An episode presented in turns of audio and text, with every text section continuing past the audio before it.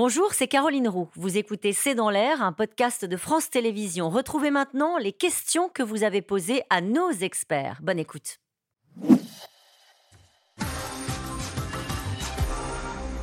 Et cette question de Jean-Paul dans le Var, faut-il faire intervenir l'armée à Marseille? Bah, c'est ce que Certes, il y avait des élus qui l'avaient proposé, on s'en souvient. Question qui revient tout le temps. ouais. Ouais. Bah, L'armée, c'est pas dans ses prérogatives C'est de lutter contre le trafic de stupéfiants. Enfin, euh, Puis en fait, encore une fois, on est dans le, on est dans le, le surarmement par rapport à l'armement en face. Je, je suis pas sûr que la réponse. Encore une fois, les services de police et de gendarmerie en France, ils font le travail. Oui. On en parle peu, mais le nombre de règlements de compte qui sont déjoués avec des interpellations, les saisies de drogue, elles n'ont jamais été aussi importantes en France, et y compris à Marseille. Mais le volume, il est, il est tel qu'évidemment, il y a, euh, on- on- il y a je sais pas combien de tonnes, de dizaines de tonnes qui sont, qui sont appréhendées chaque année de résidus de cannabis. On sait qu'il y en a trois fois plus qui passent entre les mailles du filet.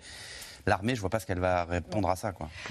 On parlait des parents tout à l'heure. Euh, vous vouliez dire un mot? Oui, non, simplement dire que c'est vrai que c'est aussi tout un territoire. Au niveau gendarmerie, nous, on, est, on a tous les axes euh, routiers, donc Oui. la gestion des flux. Euh, C'est vrai que vous parliez des trafics. On a un GoFast par, par mois qui. Alors les GoFast, dites ce que c'est pour les gens qui nous... Alors les GoFast, en fait, c'est le transport de, de- de produits stupéfiants sur des convois assez rapides. On en intercepte un par mois. Donc en fait, il y a toute une action aussi quotidienne dans la profondeur des territoires pour lutter. Justement, on parle des territoires. À votre avis, que vont-ils chercher quand ils s'installent dans les territoires, comme on dit euh, les dealers Ils Alors- vont chercher quoi La tranquillité? Dans la- alors, ils ont une impression marché, de tranquillité. Voilà, ils, ont, ils, ont, ils ont cette impression-là aussi qu'ils vont être tranquilles, mais c'est vrai qu'en fait, euh, on a vu une modification, une transformation du trafic. Euh, on a eu euh, une ubérisation également du trafic de stupéfiants avec des commandes. Donc, il y a aussi une gestion des flux, euh, une gestion des colis. euh, on a vraiment aussi ce, ce- ce modèle-là qui est apparu. On a dans les zones un peu plus rurales aussi de la culture, la cannabiculture. Donc, L'herbe- est produite essentiellement en France. Dans la résine est importée. Donc, il y a, Et puis, du, oui, voilà, tout à fait. En fait, euh, c'est cette cannabiculture et du stockage, ce qui fait qu'en fait, il faut qu'on soit vigilant. Mais en campagne, les gens se connaissent plus, donc on peut détecter euh, aussi plus vite ce genre euh, de, Ouais. de phénomène. Qui peut croire que les familles de ces jeunes dealers ne savent pas ce qu'ils font de leurs enfants? Vous parliez tout à l'heure des jeunes et de la proposition DLR qui disent qu'il faut sanctionner les parents. Oui, sans doute qu'il y a des familles qui, qui savent ce que, ce que font leurs enfants. Sans doute aussi euh, que euh, pour un certain nombre euh, de, de- de parents, euh, on a, on a l'exemple dans tout type de, de délinquance, entre guillemets, de parents qui disent bah, Je suis dépassé par mon enfant. Il y a sans doute de ça aussi. Et puis, euh, euh, parfois, c'est peut-être.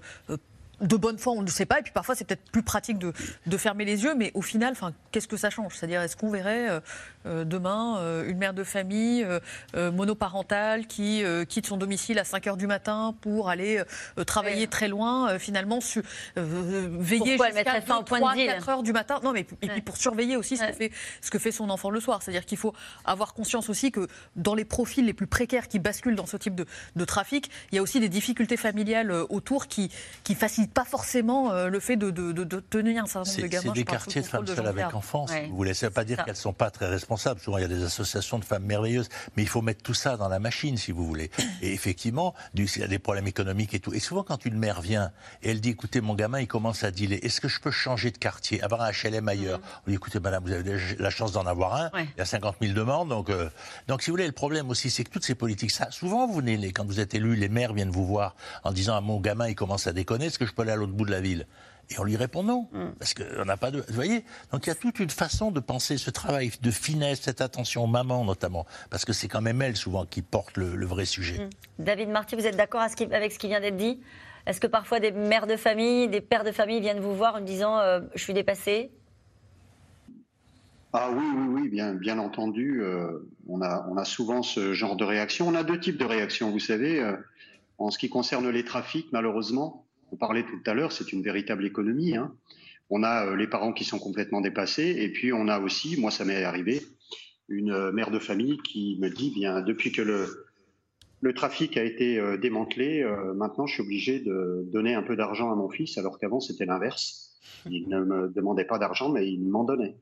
Ouais. Et donc ça, c'est une, une réalité aussi. hein. Il ne faut pas se le cacher. Une, C'est comme ça que les dealers euh, tiennent, tiennent certaines, certains secteurs de ville. Une autre question. Arnaud, dans le Val-de-Marne, il y a un point de deal devant le gymnase de mes enfants. Tout le monde le sait, mais personne n'agit. Pourquoi? Damien Elseni. Bah, parce qu'on va agir. Enfin, C'est quoi agir? Agir, oui, agir, c'est le déplacer. Oui, c'est ça. Mais bon, enfin, ce qui ne veut pas dire que ce soit normal qu'il y ait un point de deal devant, devant un gymnase. Mais ça pose aussi cette problématique. On parlait des habitants tout à l'heure. Les premières victimes de tout ça, et bien au-delà des quartiers nord, dans tous les quartiers où il y a un point de deal, sont les habitants qui rentrent le soir chez eux en regardant leurs chaussures parce qu'il ne faut surtout pas euh, tenir un regard, en acceptant qu'il y a des gens dans le hall, en acceptant qu'il y a des gens qui privatisent des, euh, des, espaces publics, qui vous changent votre serrure de cave pour y stocker du stup et vous n'avez rien à dire. Mm. Tous ces gens-là, ils vivent. Alors, ils peuvent pour certains être complices et trouver ça finalement plutôt arrangeant, mais il y a aussi des gens qui juste se testent parce qu'en fait, ils, bah, plus la loi. La loi, elle n'existe pas chez eux autre que celle qui est dictée par les trafiquants. Le gouvernement comprend-il vraiment qu'il y a péril dans la demeure? Olivier, dans le Pas-de-Calais oui, oui, oui, pour le coup, euh, c'est vraiment c'est le, le, gouvernement enfin, qui a lancé euh, cette bataille depuis 2018, mais qui est tout aussi démuni que, que, nous euh, sur ce plateau. Il y a des points qui sont tentés. Tout, tout le volet aujourd'hui d'accès, la logique sur la répression de la, de la consommation en lieu et place des dealers, elle vient du fait que voilà, il y a une vraie prise de conscience que de toute façon, face à des cartels qui s'organisent, on peut mettre tous les moyens qu'on veut. Enfin, ça, ça, donnera une escalade de la violence, qu'on en parlait en début d'émission, comme euh, comme ce qu'on voit euh, à Marseille, mais qu'en revanche, essayer euh, d'en faire aussi, et c'est aussi un angle politique qui est intéressant et qu'on n'a pas évoqué, une question de, de, classe sociale, de dire en fait, aujourd'hui, les consommateurs tels que les présente, en mhm. tout cas Gérald Darmanin, c'est plutôt des gens aisés qui en fait nourrissent la, les règlements de compte, la précarité, euh, la, euh, cette, cette, vie misérable de gens qui, doivent subir la violence là où ils habitent, et ce n'est pas acceptable. Euh, c'est un discours qu'on va beaucoup, beaucoup, beaucoup entendre dans les, dans les prochaines semaines. Martine, dans le Pas-de-Calais, ce sera la dernière question. Fait-on suffisamment de prévention dans les écoles, collèges, lycées et à la télévision? Je ne sais pas si on en a fait un peu ce soir.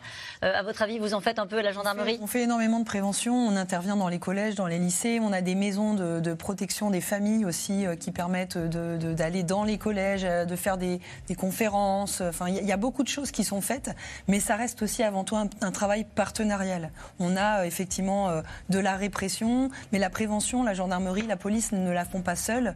On le fait avec les élus, on le fait avec d'autres partenaires sociaux pour justement sensibiliser au risque des stupéfiants. Eh ben, je crois, grâce à vous, ce soir, nous avons mesuré l'ampleur euh, de l'enjeu et, du sujet. Merci à vous tous. Allez, à demain.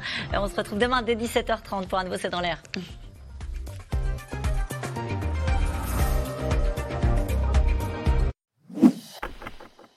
Merci d'avoir écouté C'est dans l'air. Comme vous le savez, vous pouvez désormais écouter l'intégrale, mais aussi l'invité ou vos questions à nos experts. Tous ces podcasts sont disponibles gratuitement sur toutes les plateformes de streaming audio. Et pour le replay vidéo, c'est sur France.tv, bien évidemment. À bientôt.